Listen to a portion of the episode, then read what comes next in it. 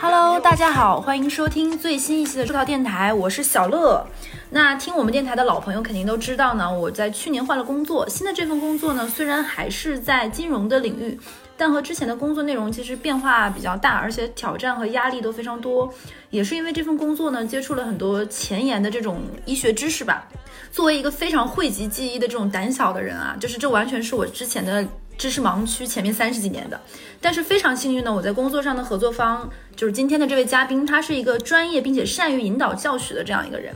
也是因为他，我觉得很多枯燥并且晦涩的这种知识的内容学起来非常快。因为我受益颇多啊，所以就是多次请求之下，他来做了我们今天的嘉宾。那我们今天来聊聊什么呢？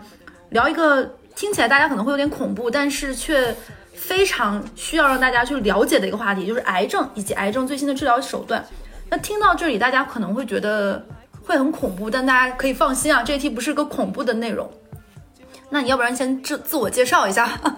好呀，嗯，Hello，大家好，我姓张，我叫张工，大家可以叫我张工啊，就直接叫我名字了来过所有人里面第一个真名的人。啊，对对对对对对对，我姓张，弓箭的弓啊，很多人会把我那个弓箭的弓换成那个工程师的工啊，OK 都一样。呃，首先也是很开心能有这个机会和大家在这个平台上面做这样的一个沟通啊、啊！虽然小乐是找了我好几次啊，我也是推了好几次，但是错啊，终于我们在年后把这个事情现在是搞定下来了。是的嗯，对。那么我和呃小乐这边的一个工作关系的话，其实也是有一段时间了，基本上有大半年了样子了。对对对，其实呃说起来的话，我的工作其实，在前一份工作的话，应该跟小乐这边是属于同行业的背景。对对对对，啊、所以说呃。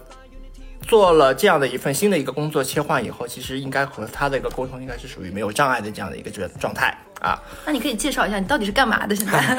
好，那么先介绍一下，我现在呢是就职于一家细胞的生物科技公司。啊，这家公司应该也是国内的一家独角兽公司啊，非常有规模。然后呢，也是在全国都有这样的一个布局。那细胞生物这一块东西，大家可能听起来会比较的呃陌生对，会有一些新鲜，对。但其实呃，讲到一个词，就像小乐刚才所提到的，我们有癌症的，嗯。啊，有癌症的这个方面，那其实大家就会想到我们的细胞跟我们的癌症其实是紧密相关的。啊，因为大家都知道，其实目前来说，所有的疾病啊，很多问题都是通过细胞的这种原生态的问题来解决。啊，所以今天我们其实啊，主要就是聊一下我们细胞的一些应用，当然这里面肯定是不能离开癌症的这个话题。所以你供职的这家细胞科技公司公司是围绕细胞在做文章，对，关于细胞的各种应用。对对对，其实是关于细胞在我们人体上面的各种的功能，以及目前已经在临床上面可以进行啊、治疗的一些啊、案例，可以跟大家做简单的一些分享。那可以，要不然先从细胞到底有哪些应用啊可以可以。大家其实有些人，如果说我们在听的一些听众，如果说是做那种医美行业的话，大家都会比较熟悉，因为现在其实很多医美行业都会打针，啊，有一些对有一些针打的，他们其实会跟你说这个是属于叫细胞针啊，细胞针的话有一些是属于干细胞的针，那这里面可能就会引出我们第一个问题，就是我们的细胞到底分为哪几种？目前来应用的话，啊，简单来说，其实，呃，从健康角度来看的话，我们大家比较关注的一个是免疫细胞。那免疫细胞呢，说的有点太官方了，说一个简单的单词就是白细胞。啊，白细胞其实是我们在免疫细胞的整个一个呃菌组群里面，大家接触会最多。因为平时我们如果说发烧感冒去医院啊、打针或者是验血的话，做一个血常规啊，医生会跟你说你的那个白血球偏高，对对，白血球偏高了。那为什么呢？因为我们当时身体里面会有炎症呢，大量的这种呃免疫细胞它就会进行滋生，那么就有一个这样的消炎的一个作用。所以说啊、免疫细胞的一个聚集造成了你的一个白细胞的一个上升。那这个其实我们在最早最启蒙也是。应该说最简单粗暴的一种认识，对于白细胞的这种说法，嗯，那就可以理解为白细胞是免疫细胞里面的一种一种。对对对对对，应该是这样来理解了。当然了，我今天尽可能的用大白话来跟大家做这样的一个沟通。对，那接下来就是说，那免疫细胞之后它的应用是什么呢？呃，对于免疫细胞这一块的话呢，首先来说，我们可以来理解来，呃，方向主要是适合两种人群啊。第一种就是生病的，第二种就是身体属于亚健康的。那么生病的这一块的话，我相信如果有关注医学或者一些那个自然科学杂志的这些听众的话，就会了解到我们在去年的六月份和九月份啊，分别是有那个 CAR T 的药品是上市了。嗯什么叫 CAR T？那么大家很简单，就是一个免疫细胞 T 细胞。做人工的这样的一种嵌入式啊，所以我们叫做 CAR T。那么这两款产品一百二十万那一针，其实新闻当时炒得很热，包括是说啊、我经常会有有有有有有一些客户会问我啊，上海老阿姨瑞金医院，然后是什么武汉或者是什么重庆，对，都会有这样的患者，陆陆续续的在很多的那种短视频里面出现。那这个其实就是我们最典型的我们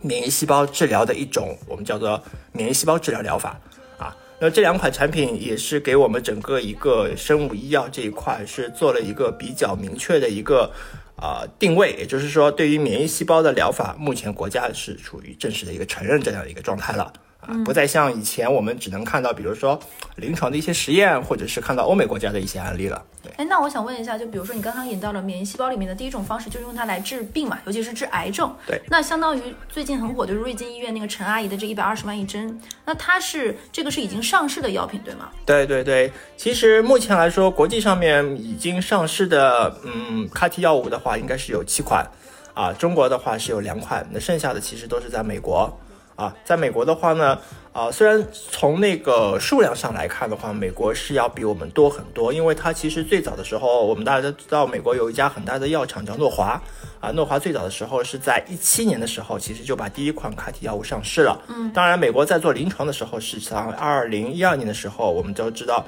很多小很多很多伙伴都会听过艾米丽小女孩的这样的一个故事啊，一直白血病第一个使用 CAR T 药物的这样的一个患者。所以说，从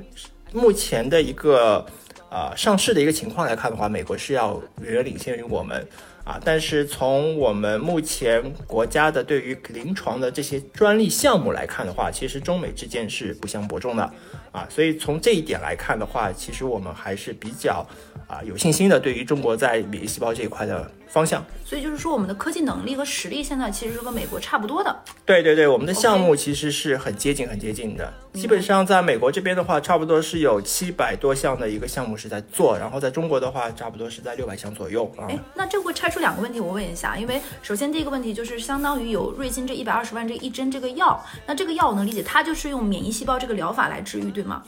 对，呃，CAR T 的这个药品呢，其实大家很多人会，包括我，我身边已经有很多那些做保险的小伙伴啊，经常会跟你说，你这个保险里面的条款是含带我们的那个特药、特效药的，啊，癌症的特效药。那这个怎么来理解呢？它其实很简单，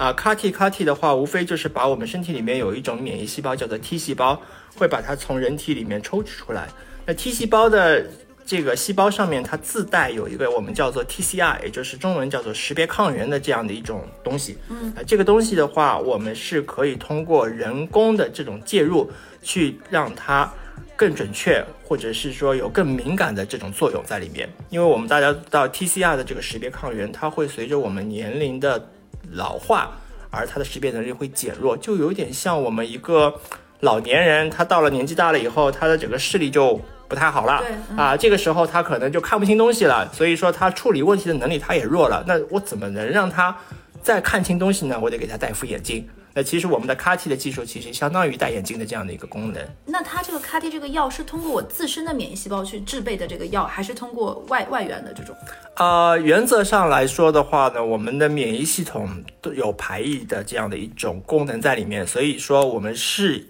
一定要求是用自体的这种细胞来进行培植的。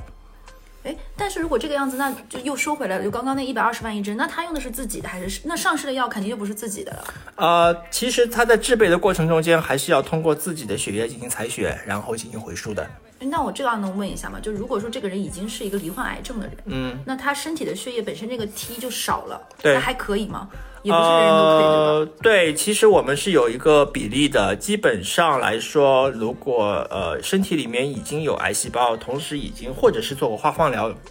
整个血象遭到破坏了，嗯，那这部分人他能够成功采血的概率不会特别高啊，基本上在百分之三十左右。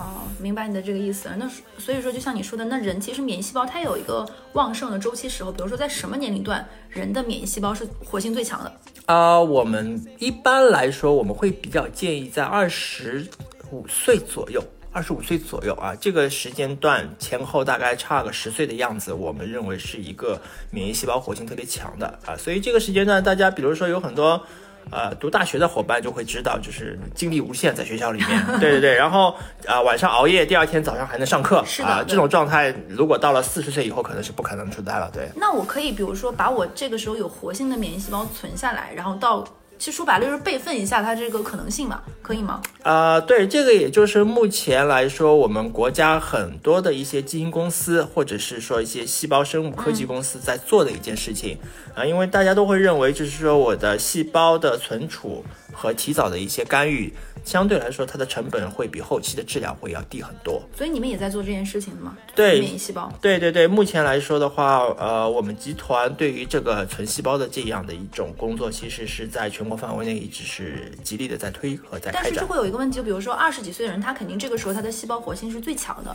但他的但你们现在的存储能力能让他存存，比如说三十年、四十年、五十年，或者是更久吗？呃，其实我们大家都比较了解，有一个东西叫做脐带血啊。当时其实我们在二三十年之前，我们有很多妈妈，对吧？我们的妈妈都会说，那时候就会有存脐带血，说存告存那个叫做造血干细胞对。万一以后小朋友出了什么情对，比如说是白血病，他就有可能是说我可以用这个东西来进行那个造血功能的一个恢复。是的，对，那这个时候其实已经有冻存的这样的一个概念在里面了。那目前来说，其实发展到现在，冻存技术已经非常成熟了。呃，默认的话，我们在默认状态的话，基本上是在八十年啊，有一些可能会比较夸张的说到终身，基本上是没有任何问题。它是会会有一个这样相当于让它休眠期的一个状态，对吗？对，它会让你整个人的细胞进行休眠啊，包括是说，其实冻存技术在不单单是在细胞行业，在很多的医药行业里面都是在有应用的。我们比较感兴趣的有个话题，就是前一段时间大家炒的比较热的，就是人体的一个液氮的一个冷冻。啊，哦对的对对，人体内液氮冷冻。那目前来说，其实我们在国内的话，因为涉及到伦理问题，所以说只是在实验室的实验性质的这样的一种阶段，我们有五个名额，全国有五个名额会做这样的一个啊人体的这样的一个液氮冷冻。那目前好像是说上一位液氮冷冻的这个患者，他是一位胰腺癌的患者，现在是要唤醒了，所以我们大家也很关心这个话题。哦，这确实是一个医学前沿上面的一个探讨的，对。那其实我们现在已经开开始慢慢拆细，就是关于这个细胞在癌症，就相当于病重人它是怎么应用的。那可能它它会可以去存血。那这里再问一下，脐带血和这种二十五岁的人他存的血，哪个其实能够，它相当于应用面更广吧？我可以理解。嗯，应该来这样来理解，就是说，其实我们整个行业里面，细胞生物行业里面，对于干细胞的一个研发和应用，其实是走的比较前沿的，而且走的是比较深的。嗯啊，在这一块上面，确实免疫细胞在广度上面不如它。啊，不如它，但是从目前实际的一个呃应用临案例上。临床的一个情况来看的话，反而是免疫细胞的一个上市的这样的一个产品成熟度更高一些。OK，对，因为从这个角度来看，很多人就会引出一个问题，就是免疫细胞和干细胞的区别是在哪里？是的，对我们，我打个比方，因为从人的身体来讲的话，干细胞其实是一个未分化的一个状态，就是我们人体原则上来说，所有的东西都是由干细胞分化出来的，对。包括我们的免疫细胞也是由干细胞来分化出来的。那为什么？就比如说，很多人他会说我，比如说抽血抽了一部分的血，然后我的细胞量就少了，或者是说，我们讲个再简单的一个例子，女性如果说每个月她会有那个经经期，对，她会有经期的话，她会排出一部分血，那这部分少掉的细胞其实已经排泄出去，它怎么会再生出来？是通过干细胞自我分化出来的。所以说，女性她的这种细胞的新陈代谢能力是要比男性要强，哦这也就是为什么女性呢，就是比较容易长寿的一个原因。对，这个蛮有意思的。对对对，所以说干细胞其实是最原始的一种细胞状态，那么它用作很多疾病的一种修复，比如说我们大家比较了解的像红斑狼疮、应激性的一些问题啊，比如说像我们了解的干燥症啊，或者是说我们比较熟悉的啊风湿性关节炎哦，啊这，些都是干细胞，这些都是属于对用干细胞来做修复的，或者有一些慢性炎症，比如说像肾炎和肾小球炎也都是这样。包括我们大家比较了解的支气管炎哮喘啊，这也都是标准的干细胞的一个应用范围就是其实。细胞的不同类型，它的一个应用场景。对对对对对，而且我们现在目前来说，大家特别火热的就是那个起人体器官的 3D 打印。嗯啊，如果是结合干细胞以及 iPS 的这种 3D 打印的这种效果，就是说我的细胞可以无限的这样的一个复制对复制，对复制和修行的话，那其实做一个人体器官应该不是一个问题。哦对对对，这个就是我们的干细胞的一个应用，它的范围非常广。那免疫细胞这一块的话，其实我们目前比较了解成熟的是在癌症治疗这一块，但其实很多人不知道，目前在美国做的大量的一个临床的一个实验，其实目前是在病毒这一块。啊，包括我们的新冠病毒，包括我们的艾滋病病毒啊，这一块其实是免疫细胞在接下来有很大的一个发挥空间的。对对对对，很多人他会问，就是说啊，我现在也没有癌症，我以后也可以不一定得癌症，但我可以不用存。但如果是这样来想的话，他可能就低估了整个免疫细胞发展的一个对发展的一个空间了。很多项目其实是几千个项目同时在进行，一旦有一个突破口的话，可能好几个产品会同时上线。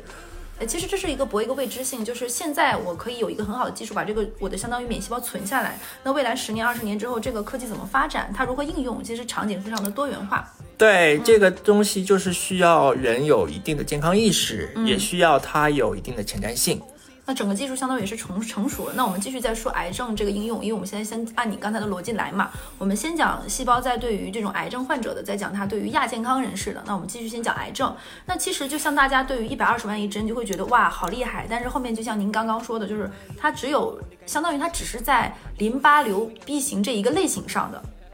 对，目前来说比较成熟的，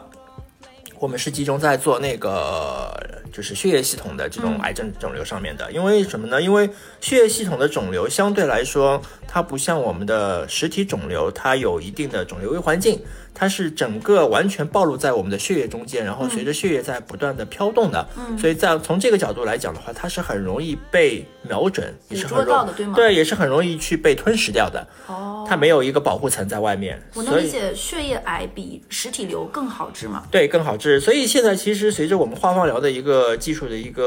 呃成熟啊，血液肿瘤，包括像这种啊、白血病或者是淋巴瘤，其实很多都是由化放疗就能解决的问题。这个地方其实我觉得你应该给大家讲一下，我建议啊，就比如说实体瘤和血液瘤，它大概的一个发病的占比，以及哪些瘤是实体瘤，哪些瘤是血液瘤，可以介绍一下。呃，从目前来看的话，应该来说，按照去年中国的一个数字，英美应该是有四百五十多万的实体瘤的患者。是的，对。对，然后大概有八万多的是血液瘤的患者，这是占比好高啊对，这是去年的一个数据。实体瘤的话，其实大家就比较好容易理解，它就是一个瘤，就是可以切的那种，嗯啊，只要能切下来的，我们都称之为实体瘤。比如说像那个肾肝癌、肺癌，对，肝癌、肺癌、乳腺癌或者是宫颈癌类似的东西啊。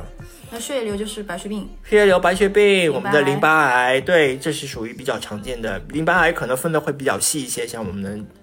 常见的有一种 B 细胞淋巴癌，嗯对，都会有。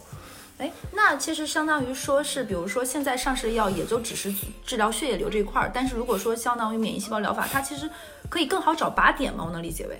呃，应该来说，它是血液瘤这一块的话，它的靶点比较容易找，CD 十九、CD 二十嗯所以实体瘤和血液瘤都有靶点，对，但是实体瘤的靶点相对来说，它不是那么固定，不是那么固定你可以介。绍一下什么叫靶点吗？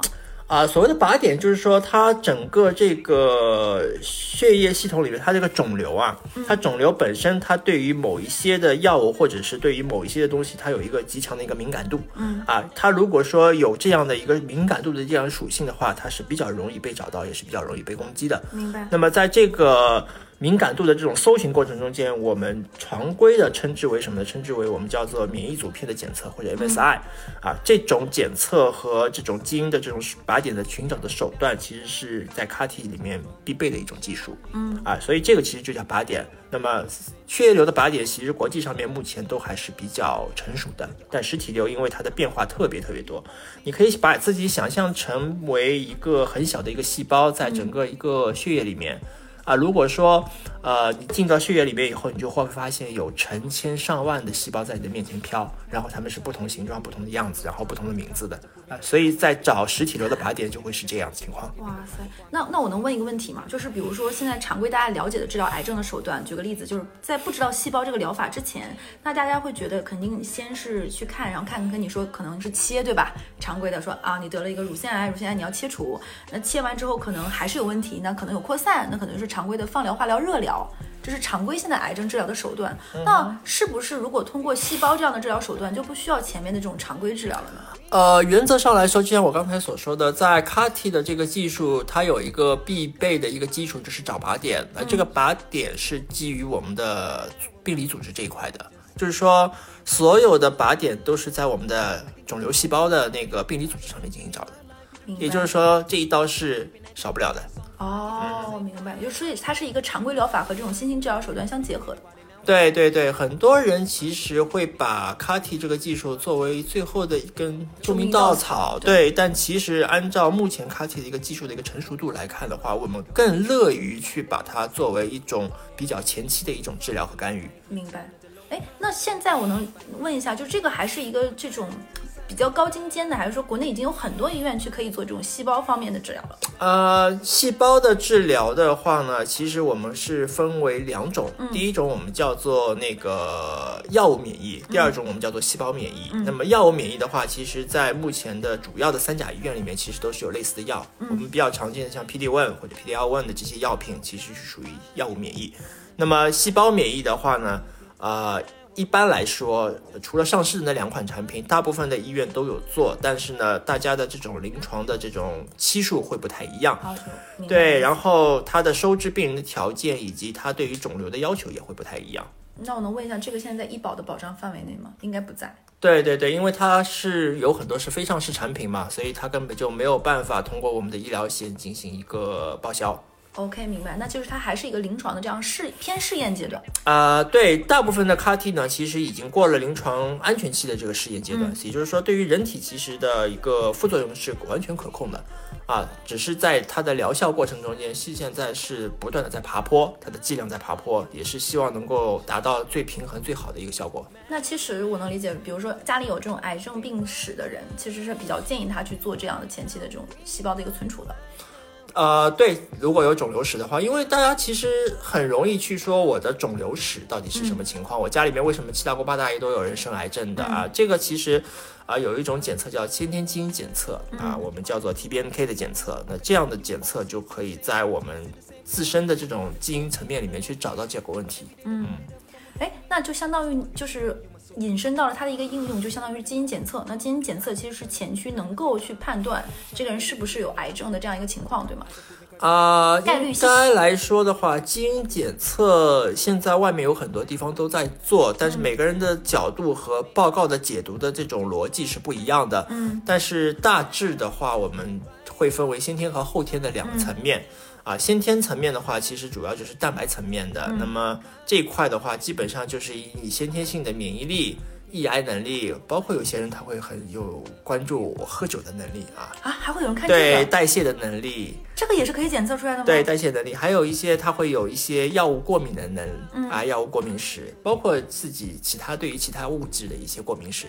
啊，这个都是属于先天基因检测。检测是检测什么呢？是血还是什么？对，抽血唾液，哎，抽血那，为什么我看到过有一些检测它是检测唾液，就是口腔黏膜刮片？对，唾液它也是属于一种检测方式，包括像我们的免疫力检测都是可以用唾液来进行完成的。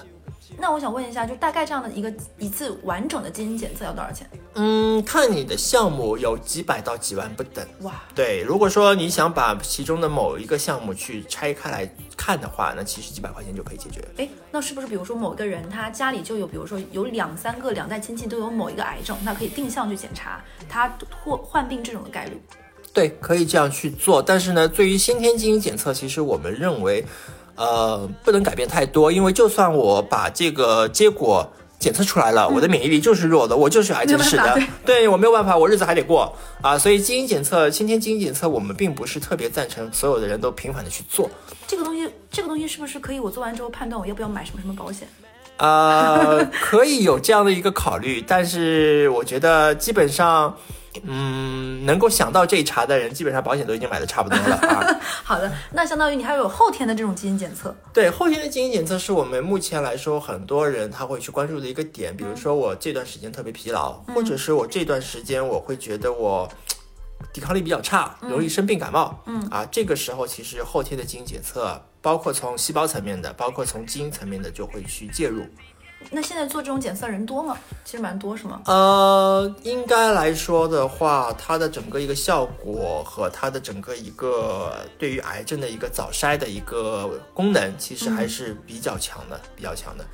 呃，我这边可以有一个例子给到大家。呃，在去年应该是过年前，嗯，过年前在我们江苏江阴有一家非常有名的一家上市公司啊，公司的名字我就不方便透露了。然后对，但是名字大家肯定都知道这家公司。当时他有个老总，那个老总的话呢，他身上肺部啊有一个磨玻璃结节，嗯，当时是一个什么叫磨玻璃结节？你可以给大家介绍一下。就是这个结节，它相对来说，它的整个一个活跃度非常高。明白啊，它不是像人家一个钙化的这样的一个灶一样，对，而且它的边缘相对来说不是特别的规则规则，对我只是简单的跟大家讲一下啊。啊，它当时有个磨玻璃结节，那么这个磨玻璃结节当时是五毫米左右大，那么按照其实常规的这种外科来看的话，还没有到动手术的一个阶段。是的，啊，他当时他其实那个时候很早的时候一直在日本和美国都看过，刘医生的建议是再等一等。对。再等等随访嘛，对，随访其实是一个很无奈的一个词，非常常见的女性检查，最常听到就是随访，对。甲状腺结节、小儿增生，哎，对对对，随访，因为随访很多，我我之前和那个瑞金医院几个那个内分泌科在聊嘛，医生在聊，他们也是觉得就是说随访这个东西其实显示了医生的一种无能和无奈，因为他没有办法去给你做任何处更好的改理，变。他只能等着它变。然后呢，然后呢，啊，然后这个人他当时的时候，去年的时候很有很巧来到我们来到我们集团这边，嗯。就做了这样的一个基因检测。检测出来以后，当然基因检测并不是十全十美的，嗯，很多的东西也是要结合其他的报告。当时他结合了他的肺部 CT 的一个报告，嗯，两块东西看看完以后，我们这边给到一个建议是让他去开，嗯，啊，当时就去开了，当时是在上海胸科医院开的这样的一个手术。呃，开完了大概四天左右就出院，而且开的时候是用那个达芬奇机器人来开的，非常高端的一个手术。相当于是微创了，相当于对对对，很多的他回到办公室去四天以后回办公室上班，同事都不知道他去做了这样的一个手术，以为他就休了几天假。两个礼拜以后，他当时手术完的那个病理报告出来，啊、五毫米的结节上面有三个病变点，啊、所以说应该还是比较及时的。哇塞，这个确实是非常前沿，并且非常及时的，对。有钱真好，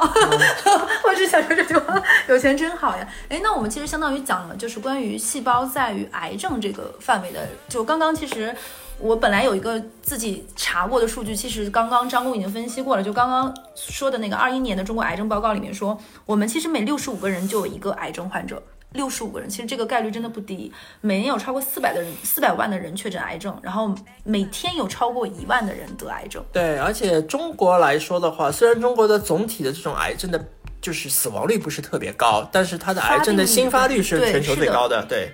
所以其实这个还是需要大家，这一期并不是恐怖大家或者推销什么产品，其实更多的是让大家了解一个关于癌症的现在一些新兴的治疗手段，也是希望比如说某些听众朋友家里有这样的家族病史或者各方面的人，其实也不用很害怕，其实医学现在真的很先进。对，其实特别是近两年吧，我觉得我身边有各种各样的朋友或者同事都会说我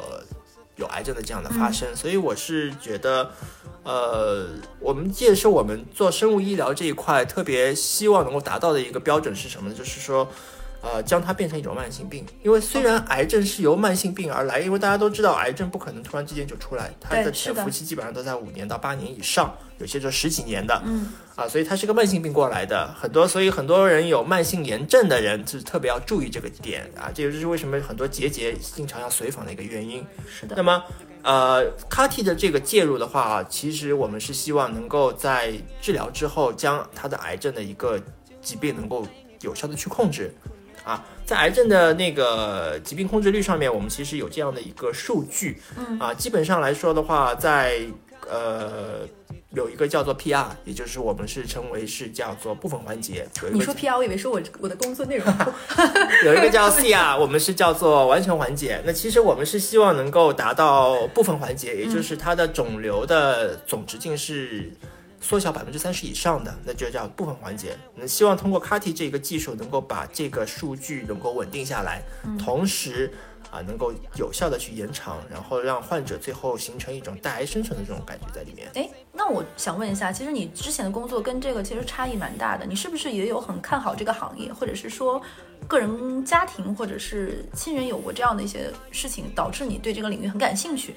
呃，其实当时转行的时候还是比较无奈和被动的，应该说，因为对于细胞的这个行业，确实你里面是沾有一部分的医疗的这种背景在后面的，对对对对并不是说盲目的就能进去的这个行业。啊，但是如果你进了这个行业以后，你就会发现它其实能够帮助人做很多事情，是的，同时也能让自己在整个行业里面能够获取更多的一些信息。那我觉得这个呃行业的前景，我是现在是非常看好的啊，所以我对于当时的这个选择，我也是啊非常认同自己的。而且其实大家听了这么多，他并不是医学方面的科班出身，这也是我跟他接触这么半年来说非常佩服他这个学习能力的。就大多数时间都是他在给我科普，后来我才发现他比我入职没有早多久。是的，然后我们大概其实上半程其实聊了很多关于细胞这件事情，其实已经不算癌症这件事情，我们聊的是细胞在治疗癌症上的一些应用手段和场景，以及它的一些新新兴的这种技术逻辑。那讲完这个，其实你刚刚也说了，细胞不只用于癌症这件事情，它包括对于亚健康的人有改善。嗯，那它是怎么做到的？呃，这个呢，其实是对于整个行业的一个衍生，嗯，应该是这样来理解，就是说，呃呃，很多人他会定期的去，以前我们经常看看一些那个科幻小说，嗯啊，会有人把整个人的那种细胞啊，这或者是血液啊，从头到尾都换一遍、啊，我们笑称叫做换血。那其实从实际的一个案例来看的话，确实是有这样的一个存在的。真的有换血对吗？对，确实是有正常存在，只是换的是自己的血。当然了，它的一个呃主要的这种方式其实并不是换血，而是把你的细胞啊、替换一部分，然后让它去更加有效的去做一个新陈代谢。怎么替换呢？呃，原则上来说，我们大家都知道，我们存的血是我们的白细胞。嗯，那白细胞先天它就有一些消炎的这样的，包括是说啊、吞噬病毒的这样的一种功能在里面。那白细胞的这种老化就跟人体老化一样啊，它的功能也会退化。那么针对这种情况的话，其实我们是可以定向把之前已经那个抽取出来的白细胞啊做定向的这种啊培育啊，或者是增殖啊，我们称之为制备啊。通过这样的一个过程，我们可以把这样的细胞啊有效的去在人体身体里面进行干预。啊，这种方式其实在目前来说有很多临床的一些案例在操作。哎，那我能问一个问题，就是我只能自己身上回，就相当于在回输自己的白细胞，不能回输别人的。对免疫系统这一块的话，其实它的排异性还是比较强的。为了在这个临床的这个这个项目里面能够是最有最大程度的降低风险，所以我们都会要求是用自己的细胞。就是直系亲属也不太建议，还是要求本对。对对对对对，因为毕竟免疫细胞和干细胞还是不一样的。哎，那你们相当于是把免疫细胞，就相当于从血液里抽出来，抽出来然后制备成这样的一个东西。对细胞的话，采取出来以后，采血我们是会有血浆来采出来，但是呢，我们会有离心机，啊，离心机会把这个原血过滤出来以后，把细胞提炼出来。抽多少？啊、每家公司的情况都会不一样，一百八十毫升、两百毫升、一百五十毫升都会，有那。其实也不少哎。对对对，我们献血一次两百毫升吧。对对对对所以基本上抽这样多的一个血的量，主要是为了能够保证有足够量的细胞能够被储存。啊，然后储存完以后，整个一个细胞就会在整个一个细胞的这种叫做培育室里边进行操作。啊，它的整个一个培育室就会模仿人体的这种，呃，工作人体的这种环境，应该是这样说：三十七度、百分之五的二氧化碳这种环境来进行培养。啊，一个细胞从呃一个到一万个，基本上我们的时间是要有两周左右的时间。哇，这个是要比正常自自我生长是要快很多的。那它可以培养，比如说我抽了这一百五到一百八十 CC 的血，它能制备出多少量级的一个？呃，每次的话，根据你种子细胞的不同，一般来说都是那个千万倍的增长。哇，对，都是千万倍的增长，所以细胞的这种增长，其实应该说还是比较，呃，有效控制的，可以，而且我们可以定向的去让它增增长某一种细胞。那对于亚健康的人来说，这个血回输进去，它的这个免疫细胞回输进去，白细胞到底能改善什么？呃，其实对于我们目前的一个临床的一种反馈来看的话，更多的是炎症的缓解，这是一种。那第二种的话，可能很多人就免疫力的一些提高。嗯，啊，因为你毕竟整个细胞的量提升以后，对于你的整个人体的免疫系统是有完善的。嗯，所以大部分是集中在这两块。啊，所以我们简称为这种项目都是属于这种抗衰的项目。抗衰呢，相当于它还是有一性的这种能带来这种变美的可能性，对吗？变年轻。呃，对啊、我们经常会说嘛，比如说有些女性她脸色灰暗啊，通过这种抗衰的项目的话，可以把面色调整好。哇，对哎，那会不会有些女明星她们在做的就是这一类的项目？哎，不排除有这种可能性。哎，你说的很谨慎，你应该告诉我，你应该悄悄告诉我是谁谁谁已经去你们那里做了这类的项目，啊、这个还真是不能说。看来是有的，对不对？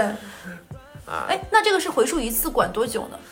呃，其实细胞的代谢非常快，一般来说，我们的细胞基本上在呃三四个月以后就代谢完了。但是它的代谢之前的话，细胞我们都知道，我们小学生物课都学过啊，每个细胞都是像阶梯一样这样串联在一起的，然后它会自我的这种进行复制，嗯啊，然后它会自我的代谢，然后它还会。呃在复制的过程中间，如果受到了外界的一些影响，它还会变异，所以叫做细胞突变。啊，这些我们都小学的生物课都会有。那其实啊、我们输进去的细胞也会像我们的这种生长周期一样，自我它会有这样一种个阶梯，对，它会有这样。样的一个复制和代谢，包括呃，它会有变异的这种可能性。但是呃，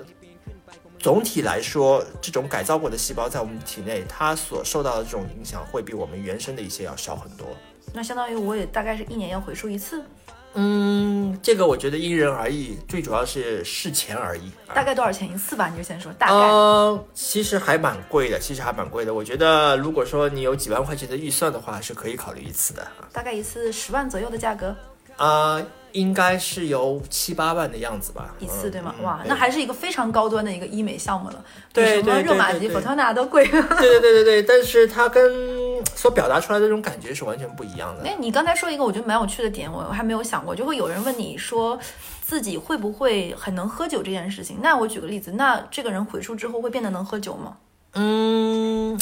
这个问题其实我们很多朋友都会很感兴趣 啊，因为其实代谢能力这一块的增强，其实喝酒是比较明显的，特别对于男性同胞来说。啊，喝酒还有呢，就是男性的性功能都会有改善啊，这两块都会有很明显的改善。但女性这一块的话，可能就是生理期的这种调整啊，新陈代谢的调整哎啊，会，有我我问一下，冒昧问一下，会不会你们会定期的回访做过这样的项目？毕竟它很贵嘛，你们会回访这个客户他的情况，呃对吧？原则上来说，其实我们并不会去打扰客户，因为首先第一，做这个项目的客户都是非常关注隐私的，对私密性啊对，所以我们不会特别的去关注、去回访他们、打扰他们。当然了，如果说客户经常的和我们这些。就是说，在产品的或者销售过程中间会有一些交集的话，他如果主动的愿意去跟我们分享一些，对，分享分享一些他的一些呃实际案例的话，我们也是乐意去接受的。嗯那其实是每个人的个体差异不太一样，对吗？对，差异性很大，差异性很大，因为每个人本身他自身的免疫系统的反应就不太一样，包括他抽血的这个年龄、制备的年龄，包括对对对，他每都会有影响。哎，那我能问一个问题吗？就举个例子，我是蛮好奇的，就比如说他得了一些血液类的病毒病的人，那他还能去抽血吗？呃，原则上来说，只要是在非复制期的这些病毒，当然了，艾滋病我们不能把它放在这其中，因为这个我们大家都知道，这个是属于国家那个防卫监控的。那你要不要把这个五类病毒、血液病毒跟大家介绍一下都是什么？呃，你怎么知道是五类？哎，我跟你接触这么久呀，还是有一些知识的。呃，基本上来说的话，我们大家简称应该是说属于病毒四项。嗯，啊，病毒四项是什么呢？主要就是梅毒、艾滋啊，然后还有就是我们的那个丙肝和乙肝。对对，丙肝和乙肝这个四项是我们要特别注意的。嗯那其中梅毒和艾滋呢，我们是并不建议储存，而且原则上来说，其实并不同意他们去储存的。梅毒，就比如说有一些人他得了梅毒，他治愈好了也不可以。啊、其实原则上来说是不可以的，但是并不代表他技术上面不支持。因为因为之前就会有过一些什么样的案例呢？这个在跟张工的工作中接触知道的，有一些人可能他之前得过这一类的血液性的疾病，他会觉得自己通过吃药或者打针治好了，对然后再去会发现可能还是有这样的一些可能性。对，对对对，因为病毒它会有复制，嗯啊，如果说存在复制期的话，它的整个一个制备，它会影响到整个一个车间和它的一些设备，哦，所以说我们是尽可能的要把病毒的复制期能够控制下来。明白。嗯，哇塞，就是这个也是之前我们发生过很多很奇妙的案例。哎，那我想问一下，那比如说现在大部分去存血或者是都是多大年纪的人呢？做这项项目的人？嗯，应该来说是有低龄化的一种趋势。从最早这个项目开始做，我们当时的客户都是六十多岁，六六十岁岁，对，六十岁左右，而且绝大部分是女性。哦，啊，到目前来说的话，其实基本上我们在四十岁到五十五岁都是属于我们比较主流的一个客户群。嗯然后女性的话呢，其实比例也是有所下降，这也代表着男性的比例上升嘛。嗯基本上我们是六比四这样的一个概念。哎，那会不会有一些人就是前面先做过你说的那些检测之后，发现了这个问题？嗯，你指的是哪些问题检测啊？呃，应该来说的话，很多人他会在我们这边啊，我们会有参观的流程，或者我们会有讲解的一些流程。他会在讲解的过程中间，他会啊特意去关注这个点，那么他会去做这些项目、啊。但是总体来说，我觉得能够来来基地来看的这些客户，都还是健康意识很强的。那我能理解，其实你们的一个流程大概就是你们的类似于你们这个产品的介绍流程，就是先去讲解到底什么是什呃是什什么是免疫细胞，它有什么用，能用来怎么应用，然后再往下引导，对吗？大概是这个样子。对逻辑上面来说的话，首先会跟大家介绍一下呃免疫系统的一个一些情况，然后呢，呃接下来可能应用这一块的话，可能会放在后面讲，更多的会带大家去看一下实验室，嗯，告诉大家这个实验室里面到底在干嘛，嗯。啊，因为你们如果说。进到这个实验室里面的话，你们就会看到很多很奇奇怪怪的一些设备。啊，对，而且客户也是非常于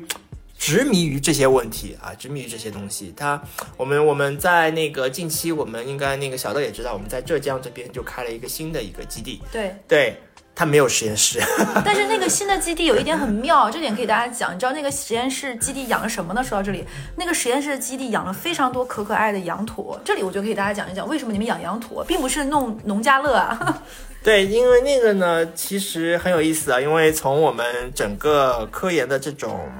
嗯，研发的层面来看的话呢，要解决我们当然呢其实一开始就在说我们要解决实体瘤的问题。对那么要解决实体瘤的问题的话，你肯定要解决第一个问题就是如何把我的药能够更有效的渗透到我的，身体里，对应该说渗透到我的肿瘤里面去。对对对，对吧？因为肿瘤对，因为肿瘤是其实是有一个微环境的保护层的。那我要渗透这个保护层的话，那我的这个药的分子和它的整个一个药的要非常有穿透性。对那这个其实是纳米可以做到的，哦，对，是纳米可以做到。而纳米抗体呢，目前来说的话，呃，全世界两种动物是含量最高的，身体上一个是羊驼，还有一个是鲨鱼。啊，因为养鲨鱼比较贵，所以我们养了个便宜的。那你们就相当于是我能理解，你们就相当于是把羊驼做小白鼠，在它们身体内去找纳米抗体。应该是采血队会给羊驼抽血，抽完血以后，然后把它的纳米抗体提取出来，然后再进行药物的制备。那这个药其实也是细胞治疗了吗？还是说它是另外一个？它应该是属于 CAR-T 的原材料。哦，明白了。那其实这一期我们大概也聊了蛮久，从你是做什么的，聊出了这样一个领域，包括细胞在癌症和亚健康人群的一些。那我其实想问一下，就比如说你能给现在在听我们这些人的呃这期节目的这些听众朋友，你有一些关于这方面一些什么建议吗？啊、我觉得大家对于接下来的医疗，首先是要有一个乐观的一个态度、啊，不要觉得生了癌以后可能就是世界末日对对世界末日。我相信，就算没有细胞的这个出现，嗯，其实在目前的医疗技术来看的话，有效的控制癌症其实还是可以有一定比例的。啊，这是第一个，要保持乐观一点。嗯，那第二个呢，就是说，呃，多接触一些比较新型的或者是前端的一些知识医疗知识。对我觉得，呃，这一块并不是说一定要去促销或者是要买什么产品，但是接受这一块东西的话，会让你对整个啊、生命周期，包括对我们的一些医学的一些东西，会保持一个比较好的一个积极的一个状态。嗯啊，那你会推荐医药方面的股票吗？哎，对哦，这个问题不错哦。这个问题，因为我经常会碰到很多啊玩股票的人是的他们经常就会说买一只医药股票放在那里，然后可能十几年都不会去动它、嗯啊。对，我觉得这个是一个不错的一个方式。OK，嗯好的。哎，那说到这里，你觉得现在做这方面 CAR T 制备的这个药物，其实国内非常多家，你觉得这些公司其实有上市的可能性吗？还是说，呃，其实很多的风投都是在看这些公嗯司，然后也是在投这些公司啊。但是药品药企的上市呢，和普通的这种行业的公公司上市它还不太一样。对因为药企的上市其实最主要的还是要先达到药品上市。一期、二期、三期，临对床对对对对对生物药品的话，可能只有两期的临床，嗯然后就可以上市。所以说，大家其实更多的关注点就是在药品这一块上面。所以，嗯呃，一旦有了一个新的一个突破点的话，其实对于公司来说，上市是早晚的事情。OK，好，那这一期差不多聊了蛮多了吧，也非常感谢你。那这一期就到这里，拜拜。嗯，拜拜。